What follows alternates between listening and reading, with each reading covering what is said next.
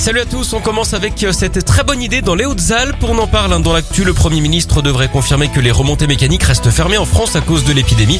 Et bien dans la station de Saint-Léger-les-Mélèzes, on a trouvé une solution originale pour continuer à skier. Dans une école de ski, les élèves sont tout simplement tractés en haut des pistes par des chevaux. Deux poneys remontent quatre enfants, un cheval de trait peut lui traîner un groupe de 8 plus le moniteur. C'est pourtant un comble hein, dans le monde équestre, c'est bien connu. On déteste ceux qui ne sont pas à cheval sur le règlement simplement on termine par cette œuvre d'art étonnante. Au Brésil, l'installation représente un attribut intime féminin, mais version géante hein, puisqu'elle fait 33 mètres de long.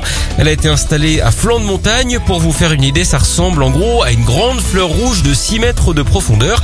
Sa créatrice explique vouloir interroger les notions de genre dans le pays.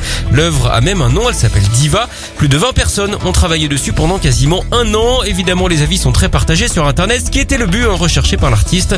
Elle voulait que son œuvre soit sur toutes les lèvres, évidemment. Et oui, car on le sait, la célébrité, tous les chemins y mènent.